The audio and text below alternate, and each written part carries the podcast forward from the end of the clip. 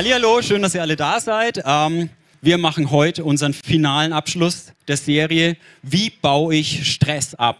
Und heute geht es um ein wichtiges Thema, extrem wichtiges Thema, deshalb schön, ähm, dass ihr das alle hört und macht auch Raum in eurem Herzen, was Gott euch vielleicht dadurch sagen möchte. Es geht um den Worst Case des Stress. Es geht um Burnout und wie vermeide ich den Burnout. Aber wem sage ich das? Ähm, alle waren im Urlaub, oder? Oder viele waren im Urlaub. Wir waren im Urlaub so die letzten sechs Wochen, sage ich mal. Ja, okay, alle erholt, oder? Ähm, wir hatten eine hervorragende Predigtserie. Ich denke, ihr seid alle am Einüben, ne? Sabbat einhalten, ähm, das Leben entmüllen und natürlich erfüllen. Die sechs Energietanks ähm, sind gecheckt und gefüllt oder ihr seid am Füllen, hoffe ich mal. Und was war zuletzt? Hier und jetzt. Seid ihr jetzt hier? Seid ihr jetzt hier? Ja? okay. Vater, ich danke dir, dass du jetzt auch hier bist und ich will dir wirklich den Raum geben. Ich glaube, dass, dass du etwas zu sagen hast zu uns. Dass du was zu sagen hast, nicht nur zu uns, sondern auch zu der Gesellschaft, in der wir leben. Und ich bete, dass deine, deine Worte zum Ausdruck kommen, Herr. Ich gebe dir die Bühne auf jeden Fall. Ich danke dir, dass du mit dastehst. Hey, wenn ihr all das umsetzt aus der Offline-Serie, was jetzt schon gesagt wurde, dann seid ihr extremst gut unterwegs, was ähm, es angeht, einen Burnout zu vermeiden. Was habe ich euch dann noch mitgebracht heute? Wir schauen uns an, was ist überhaupt so ein Burnout? Ich habe mich mal ähm, ein bisschen umgehört, auch unter jüngeren Leuten, ob überhaupt bekannt ist, was denn ein Burnout ist oder ob das nur so ein, so ein Thema für die, für die Alten ja, wie mich oder wie auch immer ist. Ähm, Genau, also was ist ein Burnout? Das ist Thema 1. Thema 2 natürlich auch der, der Tipp des Tages, das Prinzip aus der Bibel, das wir heute mitnehmen können äh, für unseren Alltag, für unseren Lebensalltag. Und die Nummer 3, was hat das Ganze jetzt auch noch mit, mit Kirche, mit unserem Herrn Jesus Christus, mit deinem und meinem Glauben am Ende zu tun? Wusstet ihr, dass wenn man das Wort Burnout mal so googelt, also ich war ganz überrascht, es wird auch in der Raumfahrt verwendet dieser Begriff. Und zwar bezeichnet Burnout wohl den Zeitpunkt, in dem das Triebwerk einer Rakete abgeschaltet wird und der antriebslose Flug beginnt. Das erinnert mich an ein Lied. Ich erspare euch das Singen, aber die Textfassung lautet, und ihr könnt mitreden, völlig losgelöst erstmal, genau, wir, wir machen den ganzen Refrain. Von der schwebt das völlig, genau, schwere Lo, ho, ho, ho, ho, ho, ho, ho, hos. Genau, richtig. Okay, über welchen Burnout reden wir heute? Antriebslos, ja. Schwerelos, nein. Burnout ist äh, genau das, das Gegenteil. Burnout heißt ausgebrannt sein. Es gibt extrem viel Forschung, Studien in den ganzen letzten Jahren. Das ist kein ganz neues Thema. Vor ungefähr 50 Jahren ist es so ins Bewusstsein gekommen, dass es da ein Problem gibt äh, mit diesem Burnout. Ich habe eine aus meiner Sicht ähm, Definition gefunden, die, die eigentlich ganz gut sagt, um was es geht mit diesem Ausgebranntsein. Es handelt sich beim Burnout um eine Stressreaktion. Also es geht um Stress, damit sind wir tatsächlich wieder bei der Serie die bei länger andauernder, subjektiv erlebter Arbeitsüberforderung entsteht. Also es geht um Stress, der lang andauert, subjektiv erlebt wird, also jeder erlebt das anders ähm, und der im Kontext Arbeit stattfindet. Typische Symptome sind körperliche und emotionale Erschöpfung, also wirklich ausgebrannt sein, ausgelaugt sein, fertig sein, fehlender Antrieb, Leistungsminderung und bei chronischer Stressbelastung, also wenn das Ganze dann in diesem Ausmaß auch noch über eine lange Zeit erfolgt, können daraus wiederum körperliche und psychische Folgeerkrankungen entstehen. Ein ganz häufiges Thema ist dann, was sich daran koppelt, und das macht das Thema auch tatsächlich in der Wissenschaft extrem schwierig, ist das Thema Depression, ähm, weil man dann oft nicht weiß, löst der Burnout eine Depression aus oder zeigt der Burnout dieser immense Stress, dass da schon eine Depression irgendwo geschlummert hat. Das ist dann beim, beim chronischen Verlauf. Also es geht um eine extreme Belastung. Also wir reden hier nicht nur über Stress, weil das ist leider ein bisschen die schlechte Nachricht. Der Stress ist, ist leider da. Und der Stress in unserem Leben äh, mit dem werden wir wahrscheinlich immer wieder zu tun haben. Es geht um eine extreme Belastung durch Stress im Kontext Arbeit. Das heißt jetzt nicht, dass es hier um äh, Angestelltenverhältnis, Selbstständigkeit, wie auch immer, sondern einfach Arbeit allgemein, die durch eine Person subjektiv als auch extrem überfordernd erlebt wird, über lange Zeit. Burnout ist ein, ein riesen, riesen, riesen, riesengroßes Thema. Und es ist nicht nur ein, Thema heute, sondern, und das möchte ich wirklich ganz nachdrücklich sagen, es ist ein Problem. Und es ist ein Problem, von dem ich annehme, dass dieses Problem auch tatsächlich jetzt in diesem Raum ähm, ja, existiert. Und wir müssen uns als Kirche diesem, diesem Problem, diesem Thema stellen. Deshalb bin ich auch froh über die äh, Serie Offline, dass wir nach Antworten ringen darauf. Wie gehen wir mit diesem Thema um? Hey, Statistiken, das ist immer so ein, so ein Thema an, für sich, ja. Ähm, glaube keiner Statistik, die du nicht selbst gefälscht hast, glaube ich Churchill oder so ähnlich äh, mal gesagt. Ähm, ich habe trotzdem mal geguckt, was ich so finde an Zahlen und das, was ich gefunden habe, ist schon extrem erschreckend. Ja, es sei trotzdem dazu gesagt, es ist einfach eine Statistik, eine Studie unter vielen. Ähm, aber da wurden Leute befragt und in dieser Studie haben 89 Prozent der Befragten angegeben, dass sie in ihrem Leben bereits erheblich, also erheblich unter Stress gelitten haben. Okay, jetzt mal die Zahl, 89 Prozent. Was bedeutet das? 89 Prozent. Du hast eine Live-Group, ihr sitzt zu zehnt in einem Raum vielleicht Neun von den Anwesenden können etwas erzählen, wenn ihr das Fass aufmacht. Hey, wer hat schon mal erheblich, also erheblich unter Stress gelitten? Ja? Du bist in einem Teammeeting in der Arbeit, seid zu zehnt. Neun dieser zehn Personen, egal ob es der Chef, Abteilungsleiter, whatever ist, ja, egal ob es ähm, der, der Betriebssozialpädagoge ist, äh, jeder also neun von zehn der Anwesenden haben bereits in ihrem Leben erheblich unter Stress gelitten. Und sogar, gehe ich davon aus, im Fußballverein, ihr schickt den Torwart schon mal duschen und macht nochmal die anderen zehn, ruft er zusammen. Neun dieser zehn Spieler haben das Thema schon gehabt. Also es ist, es ist ein Problem. Und 44 Prozent in dieser Studie berichten sogar von Burnout-Syndromen. Also Syndromen, nee, Symptomen, sorry, Burnout-Symptomen. Also wo das Ganze nochmal, ähm, wo einfach eine, eine, Stressgrenze, die schon sehr belastend war, nochmal ähm, überschritten wurde. Also fast die Hälfte der Leute. Wenn ich mein, meinen eigenen Radius anschaue, dann kenne ich mindestens zwei Personen, die schon wirklich so einen völligen schulbuchmäßigen Burnout durchgemacht haben. Und die kenne ich sogar sehr gut. Ähm, ich kenne einige und ähm, auch in einem engeren Radius, die durchaus sehr, sehr ernsthaft mit dem Thema ringen, ein Burnout in ihrem Leben vermeiden zu müssen auch. Also die, die mit Symptomen kämpfen, die das kennen. Und ähm, will euch da mal ein paar Warnsignale zeigen, was solche Symptome sein könnten. Ähm, es fängt oft an mit so einem überhöhten Energieeinsatz. Ja? Irgendwie ist ein Problem da, die Leute merken das, irgendwas läuft, läuft vielleicht nicht so, wie es laufen soll. Also haue ich jetzt erstmal nochmal mehr drauf. Überhöhter Energieeinsatz. Das Ganze führt aber dazu, dass letztendlich irgendwann natürlich eine Erschöpfung eintritt und ein Rückzug.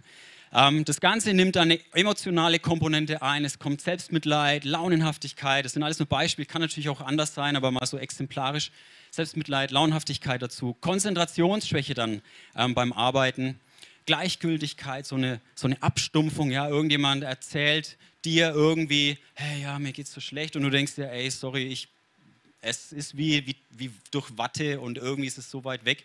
Ich bin selbst einfach nur emotional flach gerade unterwegs.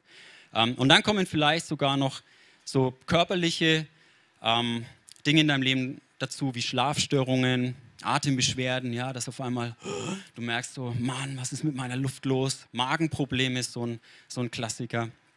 Ähm, Hautausschlag, was auch immer, also ganz unterschiedlich. Bis hin dann am Ende, dass die Person merkt, jetzt kommt der Grad der Verzweiflung, jetzt bin ich durch, jetzt bin ich im Burnout. Also im Bild gesprochen, ähm, von einem Auto. Räder, die stehen und anfangen sich zu drehen und immer auf der Stelle drehen und drehen und drehen und es wird immer schneller und immer schneller und immer mehr Einsatz in die Räder. Und irgendwann fangen an, die Räder heiß zu laufen, werden immer heißer, das Material äh, geht schon in Mitleidenschaft, es fängt an heiß zu werden, der Reifen, es fängt an zu dampfen, es fängt an zu stinken. Und dann kommt irgendwann der unumgängliche Moment und es macht Pang und der Reifen ist geplatzt. Und das das müssen wir vermeiden. Und das, wir müssen echt nach Antworten ringen, dass wir das vermeiden, dass wir vorher schon ähm, aktiv werden, damit dieser Pang-Effekt ähm, nicht passiert. Ähm, selbst geht es mir so, dass ich solche Symptome auch kenne. Ähm, ich will es tatsächlich nicht, äh, nicht vertiefen. Ich will nur an der Stelle sagen, dass ich total dankbar bin, dankbar bin meiner Frau. Die das äh, ja, mir damals einfach gespiegelt hat und mich auch unterstützt hat und ja, mir geholfen hat, einfach ehrlich zu sein, weil ich glaube, das ist ein Riesenthema, dass man einfach da ehrlich zu sich ist und auch ehrlich dann ähm, zu den betreffenden Personen, an den äh, betreffenden Orten wird und das einfach ans Licht bringt, sagen wir mal so fromm, ne? dass wir dem Ausdruck geben und sagen, hey, mir geht's nicht gut. Ähm, das ist, glaube ich, echt schon ein ganz wichtiger erster, erster Schritt, den man tun muss, um dem Ganzen mal so ein bisschen diese Dynamik aufzunehmen. Also danke, mein Schatz. genau. Also das Problem, na, verschiedener Radios und auch in der, in der Kirche. Ja, ihr, ihr könnt immer mehr solche Podcast-Interviews dazu finden, Bücher und so weiter, Offline-Serie jetzt natürlich auch. Hey, es ist ein Thema, das zunehmend in der Kirche einfach ähm, da ist. Und ja, ich möchte sagen, wenn du dich jetzt gerade vielleicht getriggert fühlst, ich hoffe es nicht, ja. Und ich hoffe auch nicht, dass du gerade mit so einem Wattebausch ummantelt bist, wie ich es gerade geschildert habe und alles nur flach ist gerade und du denkst, ey, irgendwie, ich bin mit dem Kopf gerade woanders. Wenn es dich irgendwie triggert, dann, ähm, ich möchte genau das jetzt erstmal schon weitergeben, dann nimm das erstmal ernst, nimm das ernst und wenn es dich extrem triggert, dann such dir echt Hilfe und such dir Unterstützung, such dir eine Vertrauensperson, der du dich ähm, anvertrauen kannst formulier, was in dir abgeht. Und ja, natürlich cool, wenn, wenn ihr beide Gläubige seid, ähm, dann betet auch. Da komme ich später auch nochmal dazu. Was ich leider nicht bieten kann ähm, im Rest der Zeit, ist jetzt irgendwie eine schnelle Antwort. Und dazu ist das Thema echt auch zu komplex. Und dazu bist auch du zu komplex, deine ganze Geschichte, deine Antreiber, deine Emotionen, die du in dir hast. Du bist zu komplex, aber äh, umso mehr will ich das sagen, du bist auch so wertvoll. Ja? Also es, ähm, du bist es wert, sich dieser Komplexität auch mal zu stellen, wenn es ein Thema für dich ist. Ja, du bist wertvoll. Also ähm, lass nicht zu, dass, dass du platzt vor lauter Druck, vor lauter Hitze, vor lauter Gestank. Also, wir haben viele Tipps gehört, wie man Stress abbaut in der Offline-Serie. Jetzt kommt komme ich gleich zum Tipp des Tages.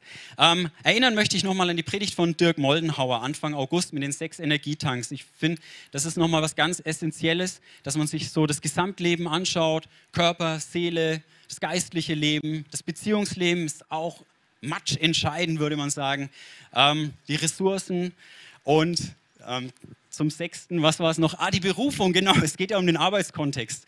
Also hört euch das gerne nochmal an. Äh, da steckt echt vieles drin. Danke Dirk, falls du das hörst, an deine hervorragende Message an der Stelle auch nochmal.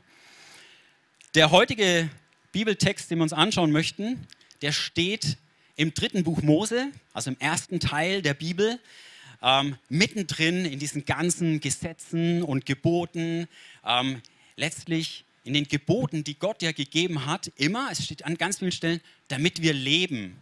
Also es sind nicht nicht nur gegeben, uns irgendwie einen Maßstab oder irgendwas Unerreichbares ähm, in den Raum zu stellen, sondern damit wir leben. Also es, wir können da Prinzipien finden, wir können Tipps fürs Leben finden.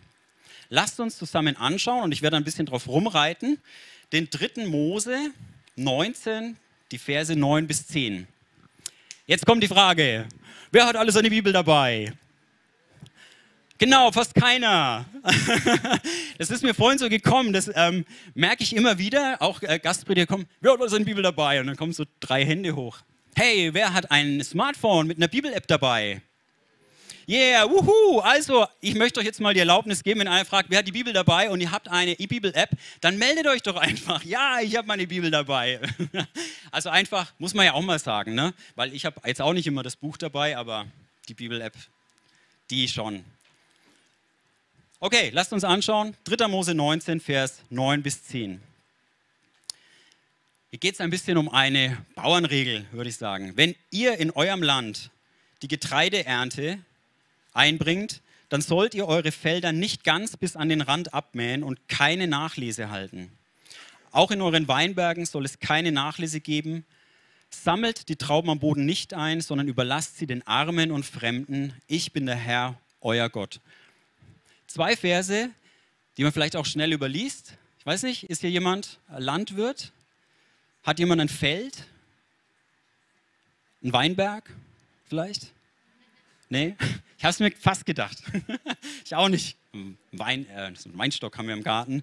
Müssen wir unbedingt mal ernten. Aber das war es dann auch schon. Ähm, trotzdem hat uns der Vers vieles zu sagen. Also lasst uns ihn unter verschiedenen Gesichtspunkten anschauen. Was ich erstmal richtig, richtig spannend finde, ist die Besitzansprache, die, die hier ist. Ähm, hier steht drin, wenn ihr in eurem Land die Ernte einbringt, dann sollt ihr eure Felder nicht ganz bis an den Rand abmähen, auch in euren Weinbergen. Hey, ich glaube an, an Gott, den Vater, den Allmächtigen, den Schöpfer des Himmels und der Erde, der das alles gemacht hat. Daran glaube ich, wie im Glaubensbekenntnis. Und dieser Gott hat uns Menschen diese Schöpfung anvertraut. Daran glaube ich. Und was ich eine krass gute Nachricht finde, ist, er hat jedem von uns Egal, ob es jetzt ein echtes Feld ist oder ein echter Weinberg, er hat uns ein, ein Feld anvertraut und auch die Verantwortung dafür gegeben, uns darum zu kümmern. Also vielleicht kein echtes Feld, aber zumindest ein Wortspiel, Umfeld, ähm, in dem du agierst. Und was auch krass ist, ist, dass wenn er diese Ansprache so macht, euer Land, euer, eure Felder, eure Weinberge, dann gibt er damit auch das göttliche Zutrauen mit dazu, dass du damit gut umgehen kannst, dass du das gut bewirtschaften kannst.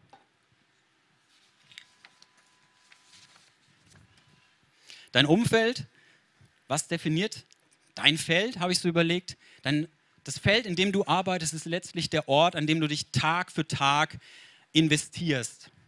Und da, glaube ich, fällt dann schon jedem was ein. In welchem Feld investierst du dich Tag für Tag? Es mag die Arbeitsstätte sein, es mag dein Zuhause sein, eine Family, auch in der Schule, ähm, auch im Studium, in der Ausbildung oder in deinem Ehrenamt oder wir äh, am ICF nennen dann so das Ehrenamt das Playfield, ja, hat auch wieder das Feld, ja, in deinem Playfield, ähm, in dem wir auch Verantwortung haben, in das wir uns investieren. Was ich auch spannend finde, ist, ähm, was hier steht, nicht bis an den Rand. Also dieses Feld hat einen Rand. Dein Feld, möchte ich auch mal sagen, hat Grenzen. Und das ist was, was wir ganz oft vergessen, dass unser Feld Grenzen hat. Und da möchte ich dich einfach, wenn dir deine Grenzen nicht klar sind, ja, dir vielleicht die Hausaufgabe mitgeben oder für deine Live-Group, tauscht euch doch mal aus, was ist mein Feld und was sind auch die Grenzen in meinem Feld. Weil wenn du die Grenzen, wenn du deine persönlichen Grenzen nicht kennst, dann ist es natürlich auch schwer, ähm, den Rand stehen zu lassen und nicht die Grenzen auch und deine Grenzen zu überschreiten. Ich möchte diesen ähm, Vers mal ein bisschen noch ins Moderne bringen. Also, weil was, was heißt denn die Ernte einbringen? Aus meiner Sicht bedeutet es, sich erfolgreich in deinem Feld, Umfeld einbringen, deiner Verantwortung nachkommen. An den, bis an den Rand gehen, bis ans Limit gehen. Nachlese, das ist alles rausholen. Ja, also die, die laufen nochmal durch, um wirklich nichts zu verpassen und nichts liegen lassen, also wirklich am Ende 100% abliefern. Hier geht es wirklich um, um einen Perfektionsanspruch und ich glaube, den kennt schon jeder. Solche Worte hier, Erfolg haben, ins Limit gehen, rausholen, was geht, 100% geben, ja Mann, go for it. Ähm, ich glaube, das, das kennt man schon so aus diesem ganzen aktuellen Zeitgeist, ähm, in dem wir uns befinden und der uns auch fertig macht. Und da möchte ich heute wirklich was anderes dagegen setzen. Gott gibt dem Ganzen nämlich diesem, dieser Art von Investment eine klare Ansage. Das sind andere Worte, die gehighlightet sind. Und zwar sagt er, wenn ihr in eurem Land die Getreideernte einbringt, dann solltet die Felder, gehighlightet, nicht ganz bis an den Rand abmähen und keine Nachlese halten. Auch in euren Weinbergen soll es keine Nachlese geben. Also was? Das sind Punkte, die unserem, unserer Kultur eigentlich entgegenlaufen, die ich aber wichtig finde, heute auch mal sagen zu dürfen. Ähm, mäht die Felder nicht bis an den Rand ab, haltet keine Nachlese, egal wo, und sammelt nicht die Trauben vom Boden ein. Gut, Servus. ähm, ja, ernten, ja, auf jeden Fall. Dich erfolgreich in deine Arbeit einbringen, hey, auf jeden Fall. Ja, mach das. Und ich sag dir, wenn du das nicht tust, das stresst auch. Wenn du nichts tust und einfach nur alles machen lässt, dann merkst du irgendwann, wow, hoppla, alle machen und tun und ich bin immer noch irgendwie hinten dran und bin immer mehr abgehängt. Das kann auch Stress verursachen. Also tu was. Ähm, du bist dazu geschaffen, Verantwortung zu übernehmen. Du bist dazu geschaffen, auch zu arbeiten. Du bist dazu geschaffen, dein Feld zu bearbeiten. Mach das. Auf jeden Fall. Hier ist ein großes, großes Ja, sonst wäre dieser Vers sowieso überflüssig. Ähm, aber bis ans Limit gehen. Und da finde ich es so schön, unser lieber Papa im Himmel, der diese Übersetzung auf jeden Fall zugelassen hat, Hoffnung für alle, hier steht, bis an, an den Rand, nicht ganz. Und ich stelle mir da so einen, einen Papa vor, der sagt nicht, aber nur bis zum Rand, oder der, der sagt, auf jeden Fall aber bis zum Rand, sondern der sagt, na, nicht ganz. Also mit so einem Augenzwinkern, der sagt, an den Rand, nicht ganz. Hau drauf, aber nicht ganz. Also entspann dich, immer mit dem Augenzwinkern, nicht ganz. Wo aber das klare No ist, das ist in diesem Vers bei der Nachlese und bei der Traubenpickerei am Boden. Also lass uns vermeiden, doppelte Arbeit zu machen. Ganz konkretes Beispiel aus dem Alltag und, oh, und ich, das ist was, was ich echt lernen kann. Berichte, Protokolle, E-Mails, ja, und ich lese nochmal und nochmal. Und ist es jetzt wirklich auch gut formuliert, ja, und nochmal und nochmal. Und da, da kann man nochmal ein bisschen und ganz, ganz ins Kleine rein. Aber ich glaube, dass das gar nicht sein muss. Dass so dieses, dieses Klein-Klein und immer alles doppelt und dreifach bearbeiten, das dürfen wir, glaube ich, lernen, uns da ein bisschen zu entspannen und vor allem zu vertrauen, dass das schon gut ist, was wir machen, dass das schon gut ist, was du machst. Und dass unser Papa im Himmel auch gut ist und dass er viele Dinge im Griff hat und nicht alles nur an unserer Perfektion liegt, damit auch ein gutes Ergebnis rauskommt. Vielleicht kennt ihr das Pareto-Prinzip vielleicht schon mal gehört. Das erinnert mich zumindest daran. Ich meine, hier sind keine Zahlen hinterlegt. Pareto hat da ein paar Zahlen hinterlegt, ähm, hat gesagt ähm, oder herausgefunden, wie auch immer, dass mit 20% Gesamtaufwand bereits 80% eines Erfolgs erreichbar sind und umgekehrt, dass die restlichen 20% 80% Aufwand bedeuten. Na, also das 20, 80, 80, 20 Prinzip. Vielleicht habt ihr das schon mal gehört. Ähm, ich will das jetzt nicht pauschal da, da drüber bügeln, aber mal als Beispiel, wenn wir, wir ein Häuschen, Halleluja, da bin ich total dankbar, dass wir ein Dach über den Kopf haben für uns und unsere Kids. Ähm, wenn, das müssen wir saugen. Ne? Das ist auch ein Feld, äh, das wir bearbeiten. Wir müssen Staubsaugen. Und dann ähm, heißt, okay, wir staubsaugen. Meine Frau, die ähm, ist effektiv. Wenn sie sagt, hey, lass uns mal das Haus durchsaugen, dann startet sie oben und endet unten und äh, zack, ist das Ding gemacht. Was passieren kann, wenn ich jetzt den Staubsaugerdienst übernehme? Dann, das ist jetzt nur ein Beispiel, weil es ist noch nicht passiert. Die 80 Prozent habe ich mir noch aufgespart. habe ich schon gelernt, nee. Muss ich noch tun, ist auf meiner To-Do-Liste. Ähm, wenn ich jetzt anfange zu saugen, dann fange ich auch im Dachgeschoss an und fange an zu saugen dann merke ich, boah, hoppla, da ist ja, da fehlt ja die Bodenleiste immer noch. also Staubsauger aus. Wo waren die Bodenleisten nochmal? Ach ja, da hinten erstmal Zeug zur Seite kramen, Bodenleiste raus. Oh, was mache ich denn jetzt? Da muss ich sägen. Wo war nochmal die Säge? Anderer Raum, okay, darüber und so weiter und so fort. Auf jeden Fall, ah, jetzt mache ich alles schmutzig. Naja, baue ich die Werkbank außen auf erstmal und so weiter. Ich kann es jetzt noch weiter ausspielen. Ihr wisst, was ich meine. Ähm, ich bin dann ganz schnell bei den 80 Prozent. Das Haus ist eigentlich immer noch nicht gesaugt. Nicht mal das Dachgeschoss. Ja, nichts ist passiert. Ähm, genau. Eine freie Übersetzung, die ich ähm, mal an, den, äh, Vers an, an die Verse anlegen möchte. Die steht jetzt leider hier nicht, ähm, ist mir heute früh dann noch so eingefallen, habe ich noch dazu geschrieben. Könnte lauten, wenn ihr euch in euer Umfeld erfolgreich einbringen wollt, dann müsst ihr nicht bis ans Limit gehen und müsst nicht alles rausholen, was geht. Ihr müsst hier auch nicht 100% abliefern, sondern lasst was übrig. Lasst was übrig für andere. Ich hoffe, ihr könnt damit ein bisschen emotional mitgehen. Ich möchte es gerne nochmal wiederholen, damit ihr da vielleicht auch mal einen Zuspruch erfahrt. Ja, ich weiß nicht, wir, haben echt ein Perfektionsproblem in unserer Kultur, in unserer Gesellschaft. Ich habe das, vielleicht hast du es auch. Wenn ihr euch in euer Umfeld erfolgreich einbringen wollt, in eurem Arbeitsplatz, zu Hause, sonst wo, dann müsst ihr nicht bis ans Limit gehen und müsst nicht alles rausholen, was geht. Ihr müsst ja auch nicht 100% abliefern sondern lasst was übrig, lasst was übrig für andere. Hey, es bleibt was liegen, ja, aber überleg dir mal, ist es den ganzen Stress wert? Den Stress, den du nach Hause bringst von der Arbeit, den Stress, den du zu Hause anrührst, ähm, den du ankurbelst, den du mitbringst, oder weil du fix und fertig bist vielleicht auch, weil du so im Turbo warst, weil du jede Überstunde noch mitgenommen hast, weil du dein Feld bis zum Rand und darüber hinaus noch gearbeitet hast. Ist es das wert? dass du die 100% erreicht hast? Und bist, ist es das wert, was es mit deinem Körper, deiner Seele, mit deinem Leben, mit deinen Ressourcen gemacht hat? Du musst nicht alles bis zum Rand ausreizen. Und auf dem Vers liegt eine krasse Verheißung. Das heißt, Gott sagt eigentlich damit, es ist genug. Ja? Auch wenn du nicht bis zum Rand alles ausreizt, bis ans Limit gehst. Es wird reichen. Es wird für dich reichen. Und es wird so sehr reichen, dass du sogar was übrig hast, dass du Überfluss hast.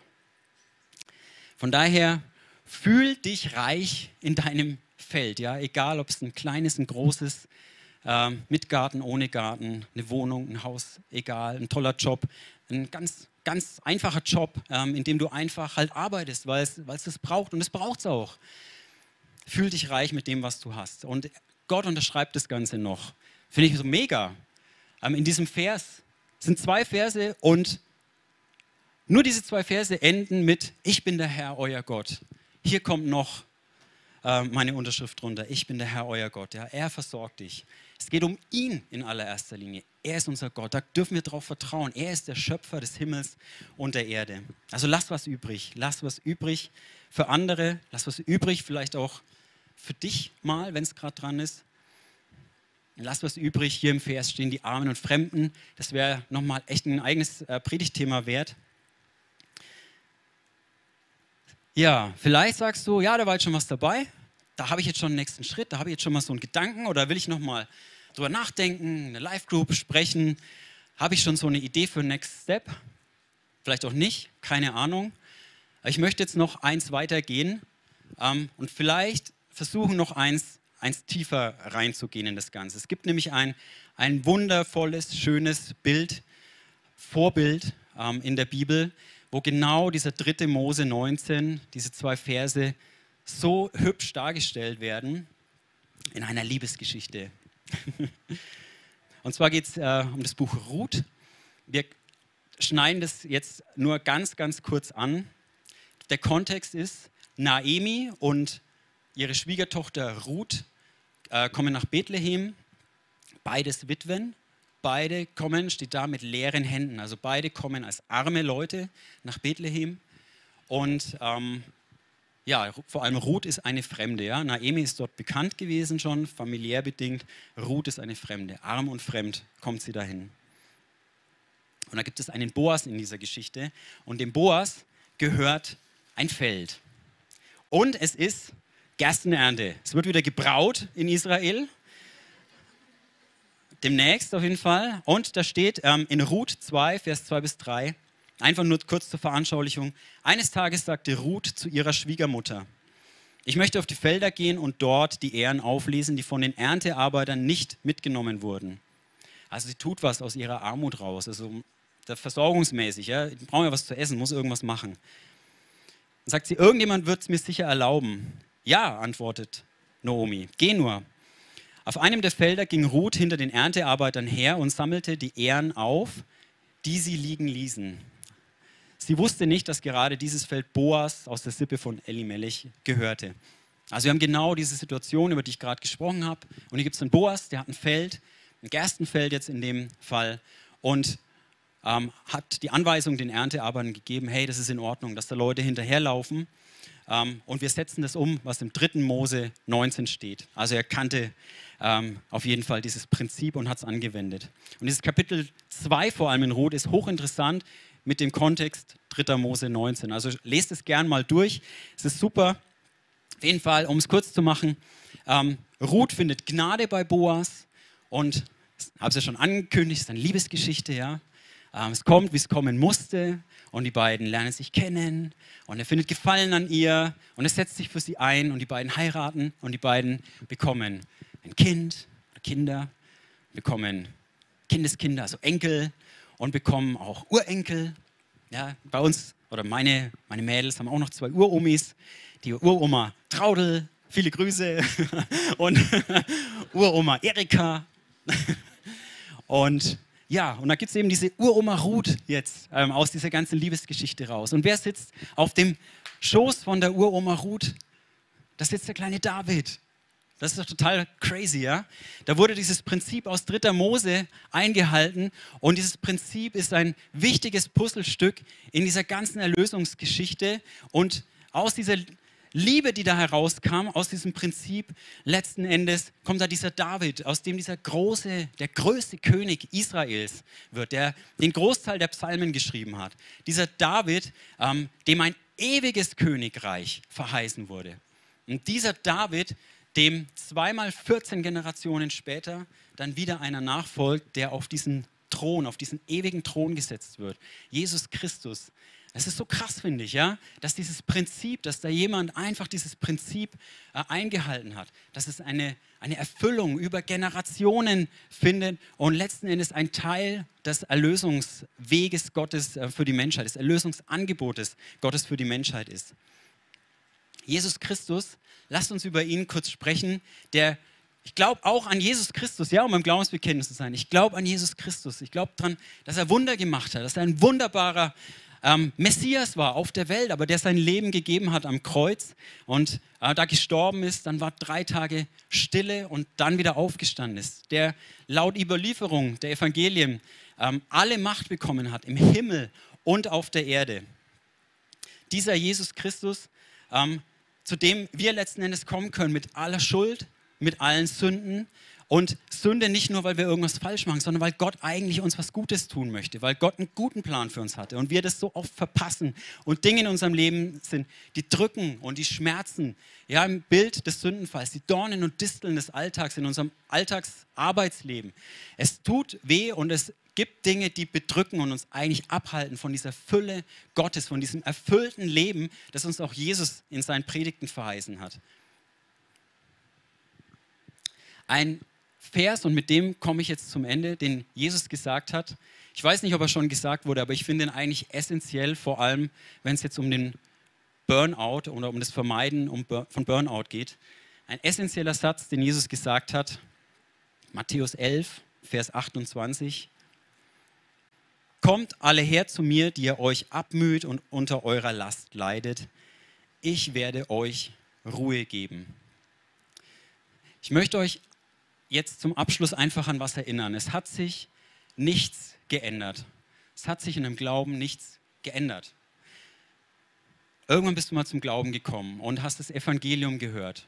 Und ich will dir heute sagen, das Evangelium ist nicht nur irgendwann vor Jahren, Jahrzehnten mal wichtig gewesen, als du zum Glauben gekommen bist. Das Evangelium ist eine gute Nachricht und die gute Nachricht ist auch immer noch unverändert die gute Nachricht für uns. Als ich zum Glauben gekommen bin, da gab es diesen Moment, da war ich auch in so einer Predigt gesessen und dann kam der Aufruf, ans Kreuz zu kommen und sein Leben abzugeben und Jesus als Herrn ins Leben einzuladen. Und dieser Aufruf ans Kreuz, dieser Wechsel ans Kreuz, der gilt auch heute noch und den können wir auch heute immer noch, ähm, immer wieder vollziehen. Ich vergesse das viel zu oft. Wie das Ganze funktioniert, ähm, habe ich damals nicht verstanden. Ich weiß nur, ich war damals so perplex. Ich war erst auf dem Platz gesessen und auf einmal, zack, war ich. Da, da war dann so ein Aufruf, ne, komm nach vorne.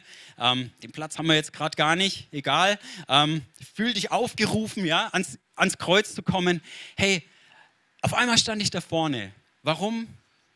weiß ich, weil es mich getrieben hat. Aber was dann da passiert ist, das weiß ich nicht. Und ich kann es auch äh, gar nicht so richtig komplett immer verstehen, was, was das ist und wie das theologisch funktioniert. Aber eins kann ich sagen, dass es das Leben verändert und dass die Kraft, dass Kraft im Kreuz steckt, dass Kraft da drin steckt, dass Jesus sein Leben für uns gegeben hat und dass er auferstanden ist.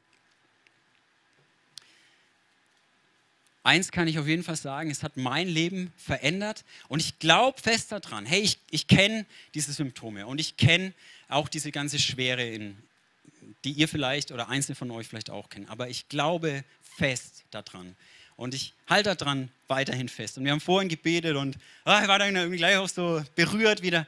Ähm, wir können immer noch ans Kreuz kommen und wir können das abladen.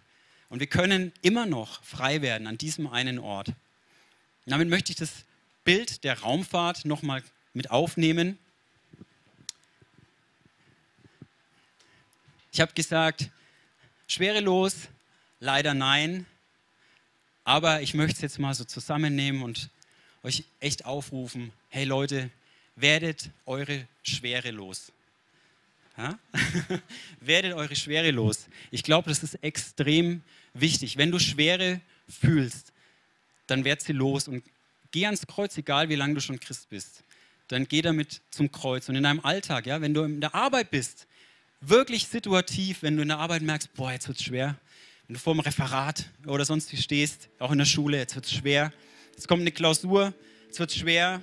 Jetzt kommen die ganzen Vokabeln, die ich schon die letzten Jahre nicht mehr ganz zuverlässig äh, gelernt habe. Jetzt wird es schwer. Du wirst jetzt vielleicht, vielleicht erlebst du auch das Wunder, dass auf einmal alle Vokabeln da sind. Ich wünsche es euch allen. ähm, aber wenn du merkst einfach, es wird schwer und jetzt wird es echt anstrengend, jetzt irgendwie fängt ein Leiden an, dann komm damit zum Kreuz. Er hat, es, hat unser Leid getragen, egal ob in der Arbeit, zu Hause, in der Schule, im Studium. Werd die Schwere los und mach den Tausch am Kreuz. Und in diesem Vers ähm, in Matthäus, da steht ja letztendlich drin, wir, wir dürfen tauschen, wir dürfen tauschen gegen seine Ruhe. Und nicht nur das, ähm, Jesus möchte selbst unser Antrieb sein, damit wir wieder neu durchstarten können in den Alltag. Lass ihn auch dein Antrieb sein, dein Antreiber, dein Herr. Mach diesen Tausch am Kreuz, wenn es in der Situation dran ist. Und jetzt möchte ich einfach noch beten zum Abschluss für alle, die es jetzt gerade betrifft. Betet einfach mit und ja.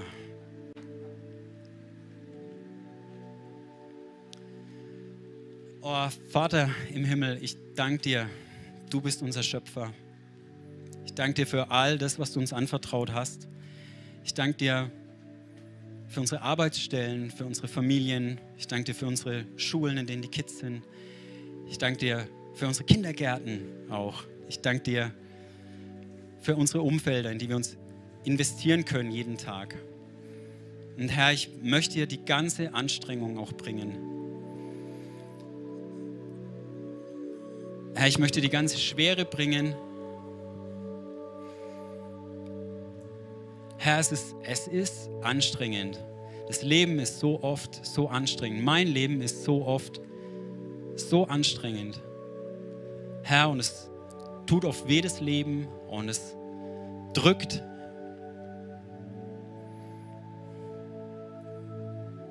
Und manchmal ist es auch echt zu viel.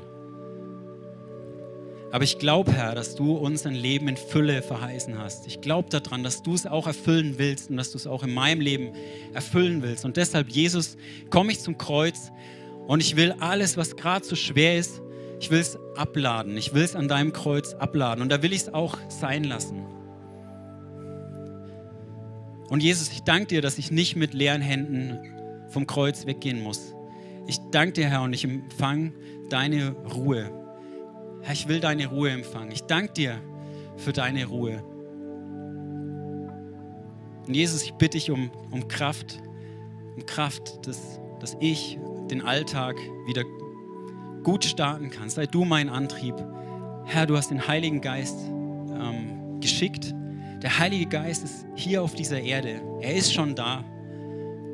Ich danke dir, dass ich ihn nicht vom Himmel herabbeten muss, sondern dass er schon da ist. Und Herr, lass den Heiligen Geist mein Antrieb sein, mein neuer Antrieb hier. Lass mich schwerelos sein, lass mich leicht sein, lass mich fit sein, Herr, um wieder aufs Feld gehen zu können, um mich erfolgreich einbringen zu können. Ich danke dir für dein Wort, ich danke dir für deine große Liebe, ich danke dir für deine Erlösung, Jesus, die du am Kreuz erwirkt hast. Amen.